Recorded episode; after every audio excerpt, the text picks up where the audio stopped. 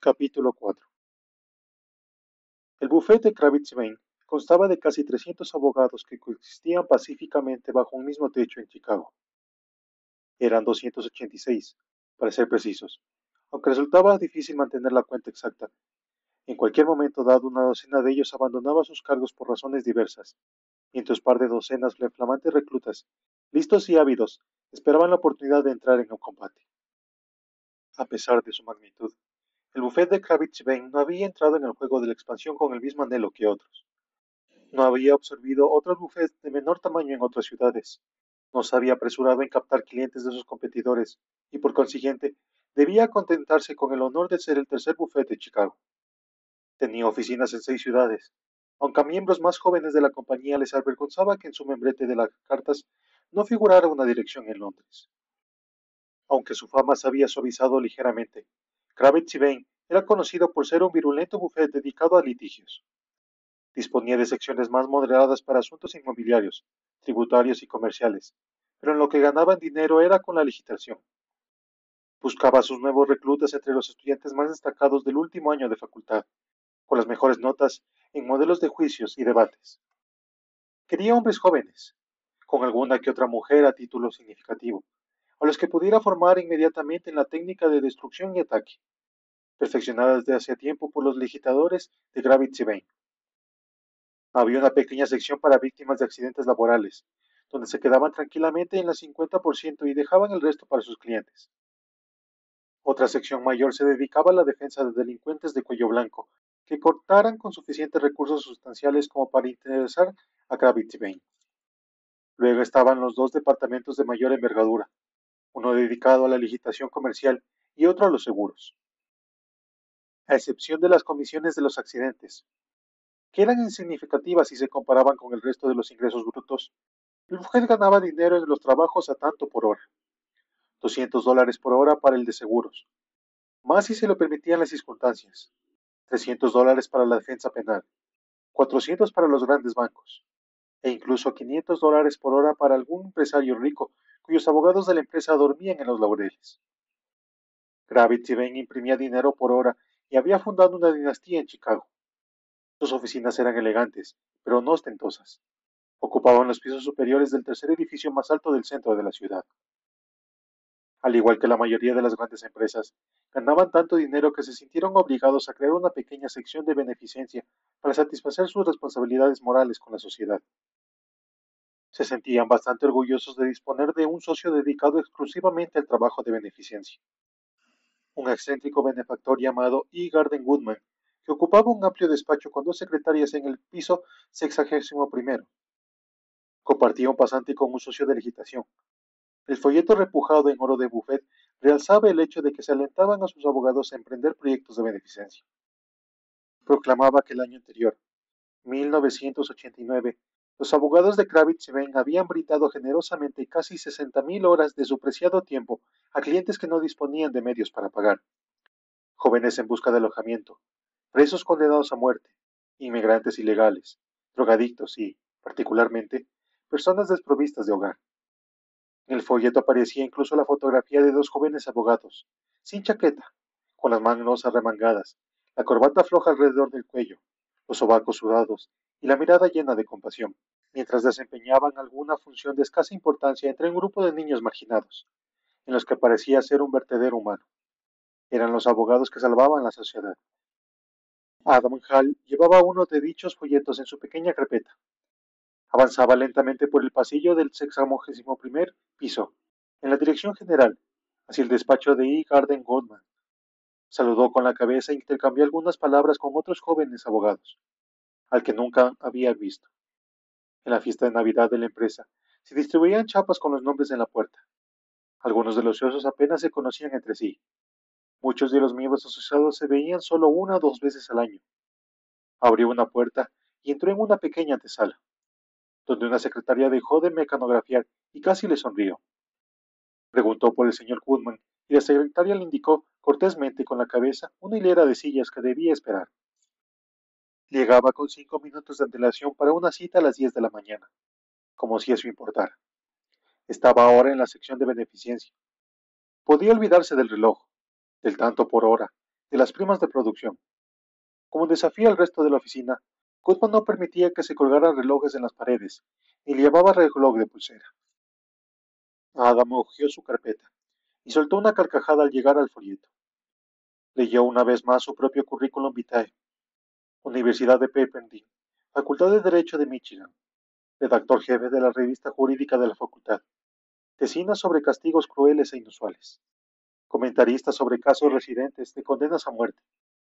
Era un currículum breve, pero solo tenía 26 años. Ahora hacía nueve meses que trabajaba en Kravitz Bain. Leyó y tomó nota sobre dos extensas decisiones del Tribunal Supremo de Estados Unidos que trabajaban en ejecuciones en California. Consultó su reloj y siguió leyendo. Por último, la secretaria le ofreció un café, pero él lo rechazó educadamente. El despacho de E. Garden Goodman era un asombroso ejemplo de mala organización. Era extenso, pero las paredes estaban abarrotadas de estanterías combadas por el peso de los libros y el suelo cubierto de montones de polvorientos documentos. Pequeñas pilas de papeles variopintos cubrían el escritorio, en el centro del despacho. Basura, desperdicios y cartas perdidas cubrían la alfombra debajo de la mesa. De no haber sido por las persianas de madera cerradas, la enorme ventana habría ofrecido una espléndida vista al lago de Michigan. Pero era evidente que el señor Goodman no pasaba mucho tiempo junto a la ventana. Era un anciano con una pulcra barba canosa y una frondosa cabellera también canosa. Vestía una camisa blanca almidonada, pero su sello de distinción era su pajarita verde estampada, meticulosamente ajustada debajo de la barbilla. Adam entró en el despacho y sortió cautelosamente los montones de papeles.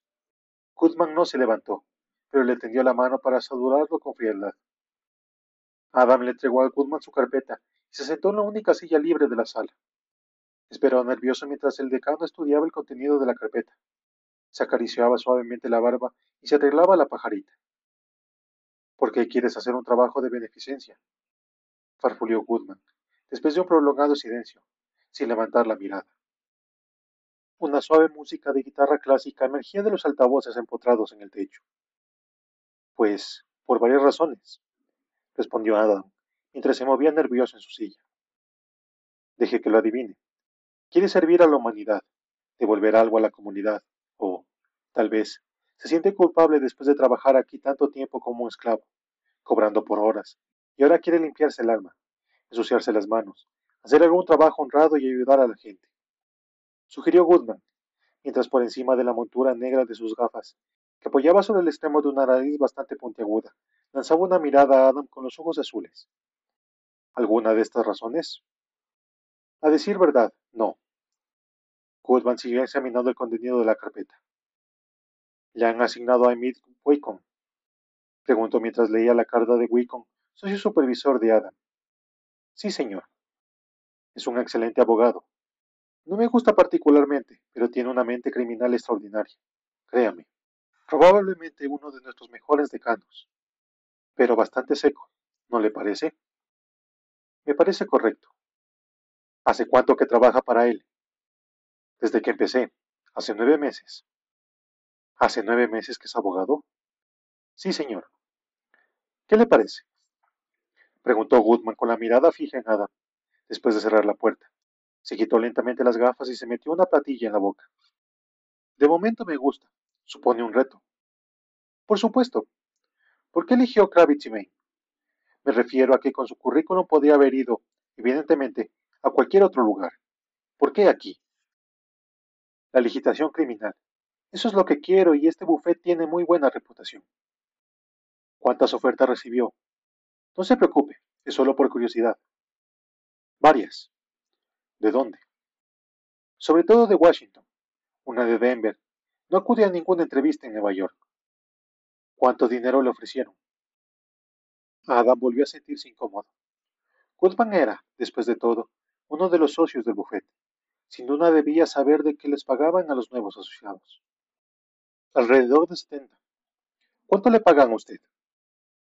Eso divirtió al anciano y se rió por primera vez me pagan cuatrocientos mil dólares anuales para regalar su tiempo, a fin de que ellos puedan darse golpecitos en la espalda y van a gloriarse de la abogacía y de su responsabilidad social. Cuatrocientos mil. ¿No le parece increíble? Adam había oído rumores. ¿No se quejará? No. Soy el abogado más afortunado de la ciudad, señor Hall. Me pagan un montón de dinero por hacer el trabajo que me gusta, sin fichar ni tener que preocuparme de cobrar las horas. Es el sueño de cualquier abogado. De ahí que arrime el hombro 70 horas semanales.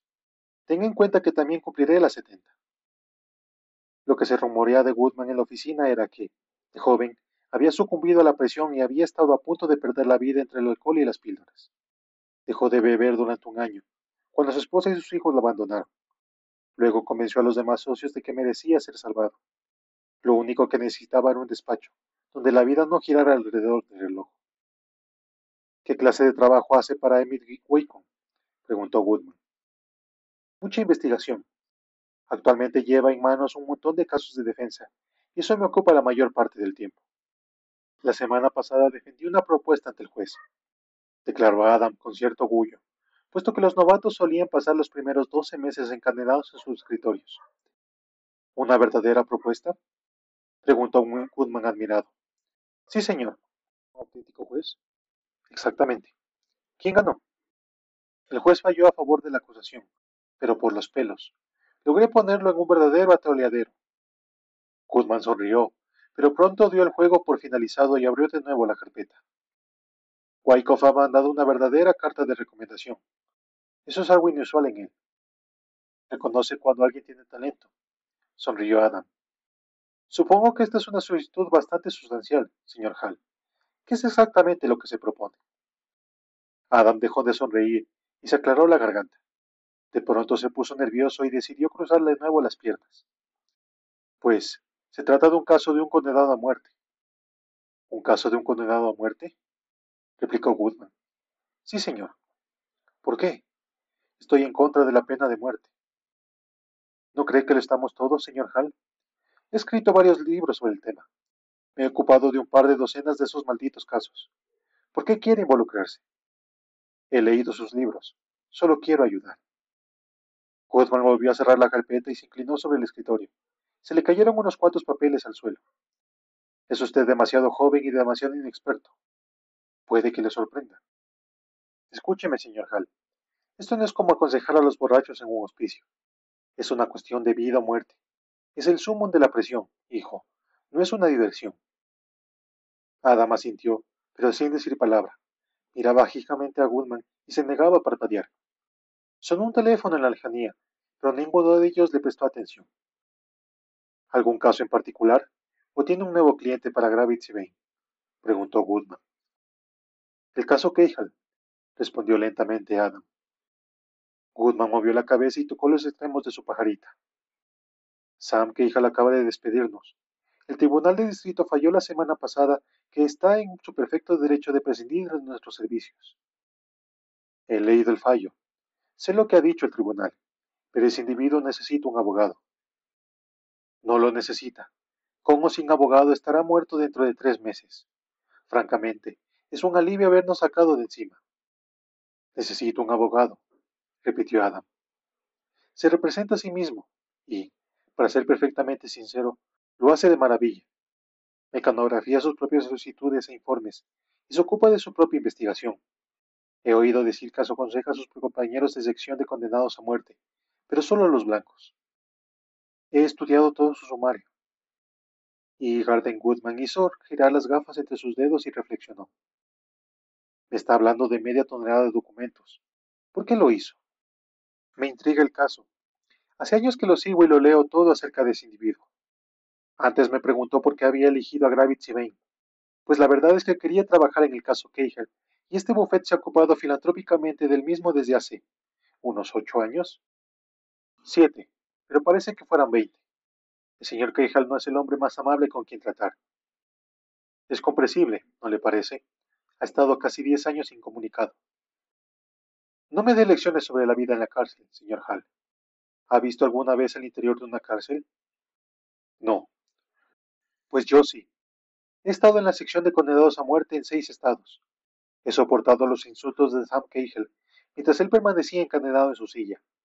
No es una persona agradable, es un racista reciclante que odia a casi todo el mundo y que lo odiaría a usted si lo llegara a conocer. No lo creo. Usted es abogado, señor Hall. Siente más odio por los abogados que por los negros y los judíos. Hace diez años que está condenado a muerte y está convencido de que es víctima de una conspiración de abogados. Maldita sea. Durante tres años intentó prescindir de nuestros servicios.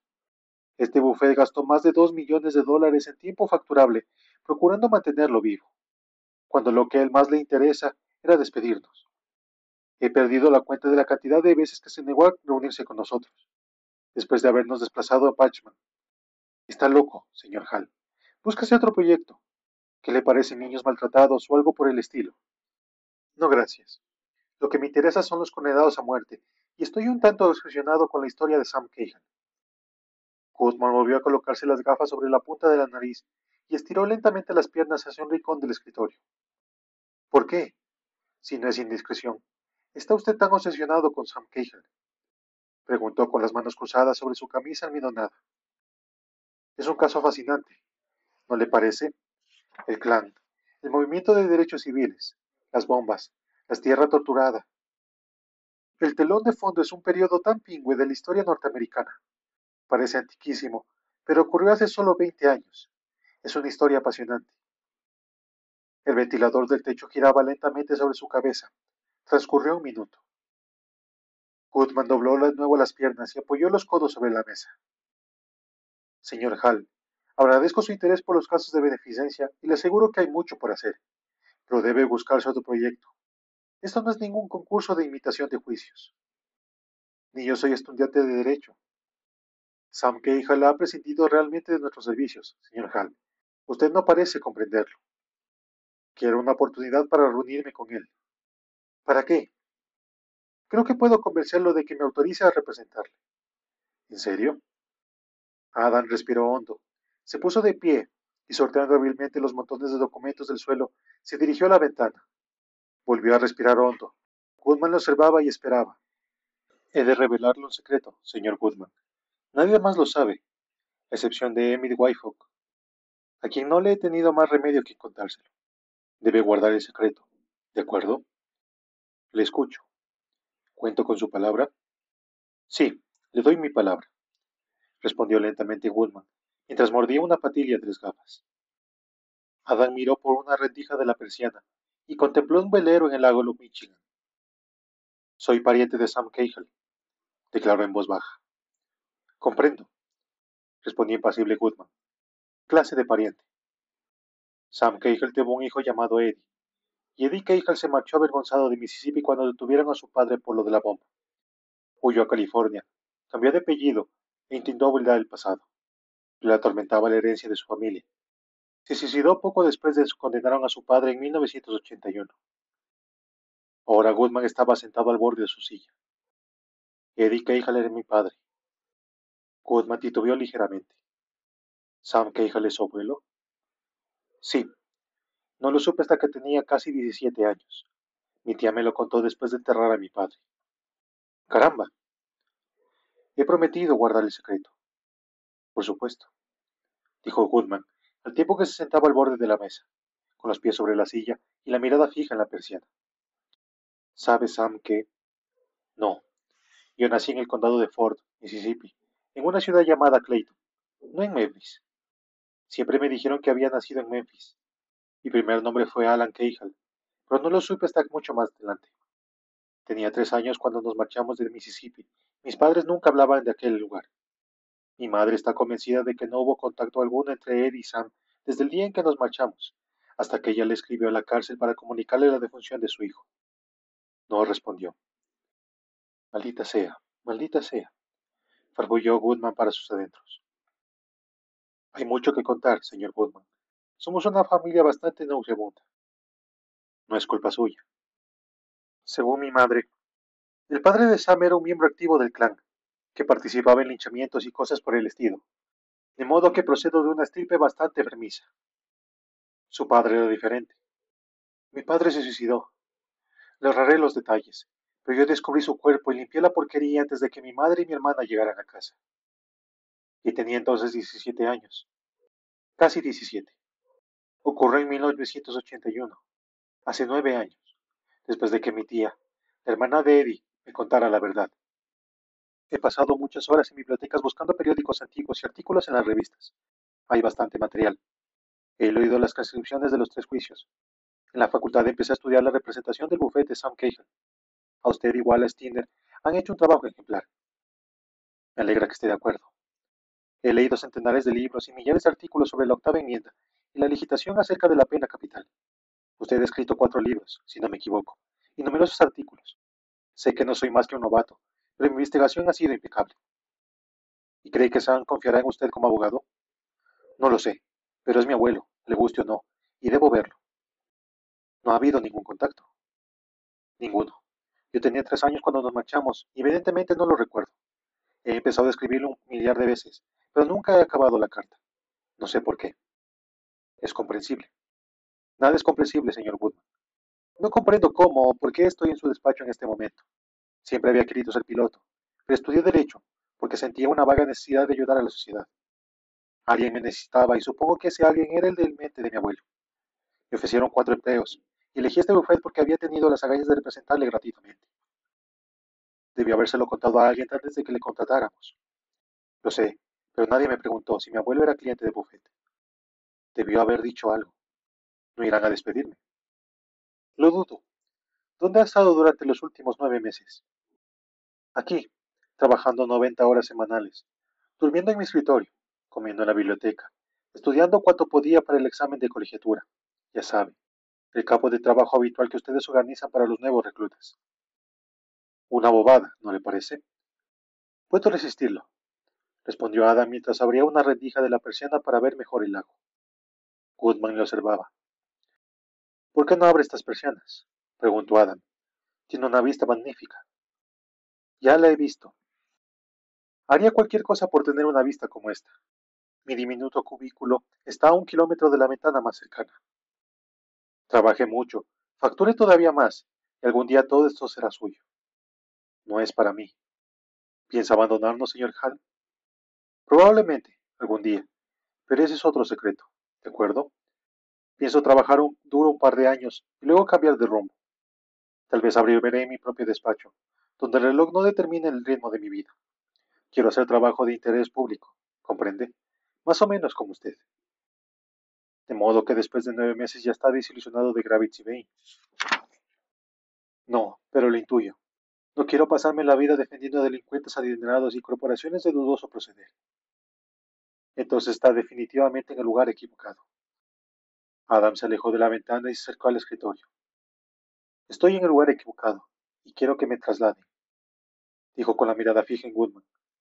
Wyckoff está de acuerdo en mandarme a nuestra pequeña agencia de Memphis durante unos meses, para que pueda trabajar en el caso de Cahill. Una especie de permiso sabático con paga íntegra, por supuesto. ¿Algo más? Eso es todo. Funcionará. Aquí no soy más que una simple recluta. Perfectamente prescindible. Nadie me echará de menos. Maldita sea. No escasean los desprevenidos que aspiran a trabajar 18 horas diarias y facturar 20. A Woodman se le relajaron las facciones y se dibujó una cálida sonrisa en su rostro. Oyó la cabeza como si estuviera impresionado. Usted lo tenía todo previsto, ¿no es cierto? Me refiero a que eligió este buffet porque representaba a Sam Cahill y porque tenía una sucursal en Memphis. Adam sintió sin sonreír. Mi plan ha funcionado. No sabía cómo y cuándo llegaría este momento. Nadie sabía que Cahill iba a prescindir de nuestros servicios, pero sí, efectivamente, lo había más o menos proyectado. No me pregunte lo que ocurrirá en adelante. En tres meses, a lo sumo, estará muerto. Pero tengo que hacer algo, señor Woodman. Si este bufet no me permite que me ocupe del caso, probablemente tendré que dimitir e intentarlo por mi cuenta. Woodman movió la cabeza y se incorporó de un brinco. No haga eso, señor Hall. Encontraremos una solución. Tendré que proponérselo a Dan Rosen, el director gerente. Creo que estará de acuerdo. Tiene muy mala reputación. Bien merecida, pero yo puedo hablar con él. Lo aceptará si usted y Wyckoff lo recomiendan, ¿no es cierto? Por supuesto. ¿Tiene hambre? Preguntó Woodman mientras cogía su chaqueta. Un poco. Vamos a codernos un bocadillo. Todavía no había llegado la muchedumbre del mediodía al bar de la esquina. El socio y el recluta se instalaron en una pequeña mesa junto a la ventana, contemplando la acera. El tráfico era lento y, escasos metros, circulaban apresuradamente centenares de peatones. El camarero trajo un grasiento Reuben para Woodman y un plato de sopa de pollo para Adam. ¿Cuántos presos hay en Mississippi condenados a muerte? preguntó Woodman. 48, según las cifras del mes pasado. 25 negros y 23 blancos. La última ejecución, la de Willie Parris, tuvo lugar hace dos años. Sam Cahill será probablemente el próximo, a no ser que se produzca un pequeño milagro. Woodman dio un enorme mordisco y se puso a masticar. Yo diría un gran milagro, dijo después de secarse los labios con una servilleta de papel. No queda mucho que hacer legalmente. La colección habitual de últimos recursos. Dejemos la estrategia para más adelante. Supongo que nunca ha estado en Patchman. No. Desde que descubrí la verdad he sentido la tentación de regresar a Mississippi, pero aún no lo he hecho. Es una granja enorme, en medio del delta del Mississippi, no lejos de Grenville, unas 7.000 hectáreas, probablemente el lugar más caluroso del mundo. Está junto a la Nacional 49, como uno de los pequeños poblados del oeste. Muchas casas y edificios. Toda la parte frontal es administrativa y no tienen ninguna verja a su alrededor. Hay unos 30 campos repartidos por la granja, cada uno con su correspondiente verja y sistema de seguridad. Son independientes y distan entre sí varios kilómetros. Se pasa en coche frente a alguno de ellos. Tiene centenares de presos que no hacen nada. Su ropa es de distintos colores, según su clasificación. Da la impresión de que son simples grupos de chiquillos negros que están ahí, algunos jugando al baloncesto, otros sentados a las puertas de los edificios. De vez en cuando se ven algún rostro blanco que conduce solo, en su propio coche y muy despacio, por un camino sin asfaltar junto a los campos y el alambre espinoso, hasta llegar a un pequeño edificio de tejado plano, aparentemente inofensivo. Está rodeado de verjas muy altas, con guardias que vigilan desde sus torres. Son unas dependencias bastante modernas que oficialmente tienen algún nombre, pero todo el mundo las llama simplemente el patíbulo. Parece un lugar maravilloso. Yo esperaba encontrarme con una mazmorra, ya sabe, un lugar frío y oscuro con agua que resuba de las paredes. Pero no es más que un pequeño edificio plano ubicado en medio del campus de algodón. A decir verdad, no está tan mal como la sección de condenados a muerte de otros estados. Me gustaría ver el patíbulo. No está preparado para verlo. Es un lugar horrible, lleno de gente deprimiente que solo espera la muerte. Yo tenía 70 años cuando lo vi por primera vez, y luego pasé una semana sin poder dormir, dijo mientras me tomaba un sorbo de café. No puedo imaginar cómo se sentirán cuando vaya. Resulta un lugar horrible, incluso cuando se representa un perfecto desconocido. Es un perfecto desconocido. ¿Cómo piensa decírselo? No lo sé. Algo se me ocurrirá.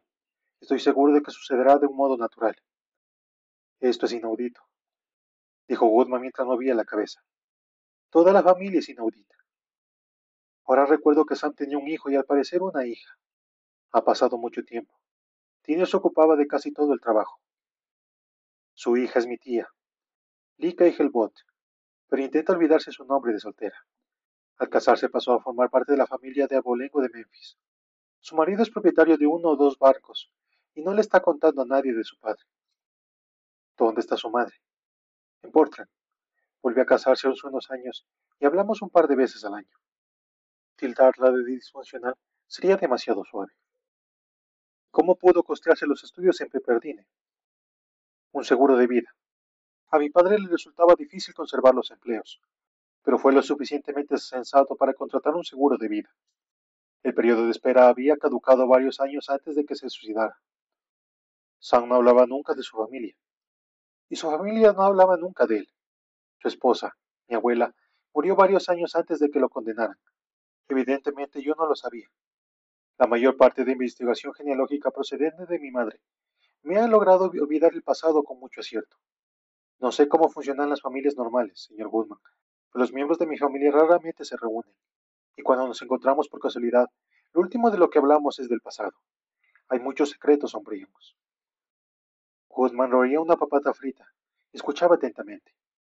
Ha mencionado una hermana. Sí, se llama Carmen y tiene 23 años. Es una chica hermosa e inteligente. Está preparando un doctorado en Berkeley.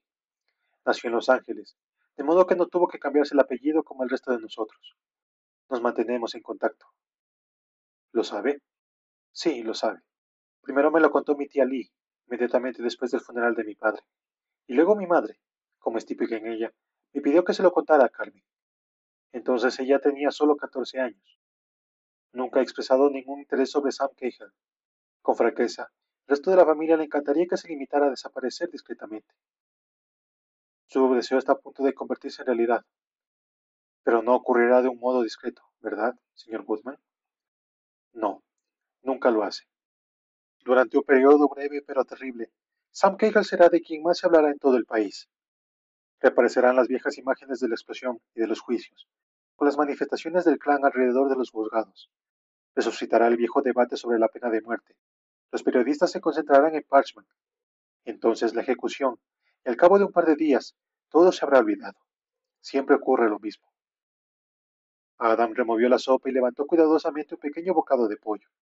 Lo examinó unos instantes y volvió a introducirlo en el plato. No tenía apetito. Goodman se comió otra patata frita se tocó los extremos de los labios con la servilleta. Supongo que no creerá, señor Hall. Podré evitar la publicidad. Lo había pensado. Olvídelo. Mi madre me suplicó que no lo hiciera. Mi hermana se ha negado a hablar de ello. Y mi tía de Memphis está aterrorizada ante la remota posibilidad de que nos identifiquemos a todos como Cahill y nuestras vidas queden destrozadas para siempre.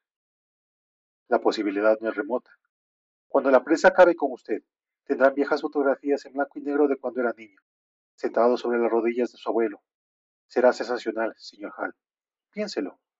El nieto olvidado se lanza a la carga en el último momento, con un esfuerzo heroico, para salvar a su viejo y desaventurado abuelo cuando ha empezado a la cuenta atrás. Debo confesar que no me desagrada. En realidad no está mal. Llamará enormemente la atención a nuestro querido pequeño buffet, lo cual supone otro aspecto desagradable de la cuestión. No lo creo. No hay cobardes en Gravity Main, Adam. Hemos sobrevivido y prosperado en el turbulento mundo de la ley en Chicago. Se nos conoce como a los cabrones más mezquinos de la ciudad. Somos los más duros. No se preocupe por el bufete. De modo que me apoyará. Woodman dejó la servilleta sobre la mesa y tomó otro sorbo de café.